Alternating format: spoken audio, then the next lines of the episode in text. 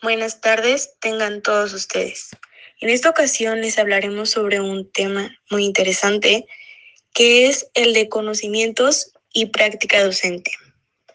Para lograr una enseñanza efectiva y de calidad, el docente debe de considerar y permitir la diversidad y analizar el contexto del alumno, como también el docente deberá de tener una buena disposición para explotar sus habilidades y conocimientos al máximo, para así lograr tener una buena práctica docente.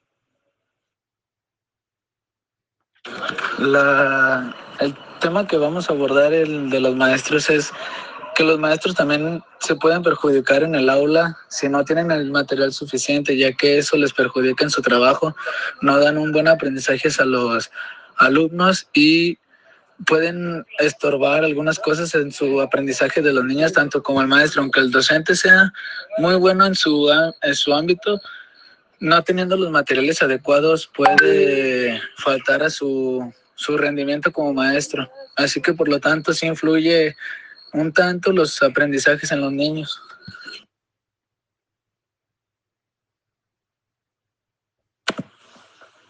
La parte buena de las condiciones las que dan sustento a una práctica efectiva están fuera del control del docente y estas dependen directamente de las definiciones de la política educativa, los redes culturales de los sistemas y los estilos de gestión y administración.